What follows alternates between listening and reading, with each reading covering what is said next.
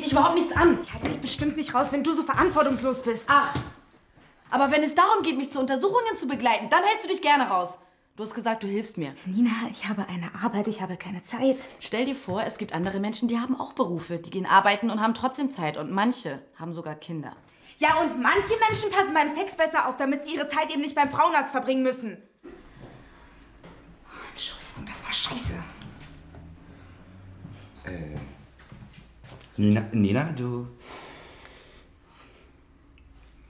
bist, bist schwanger? Ja. Ja, dann herzlichen Glückwunsch. Ich kann jetzt kein Kind kriegen.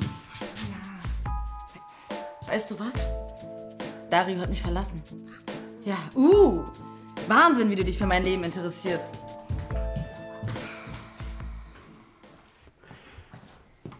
Was bedeutet schwanger?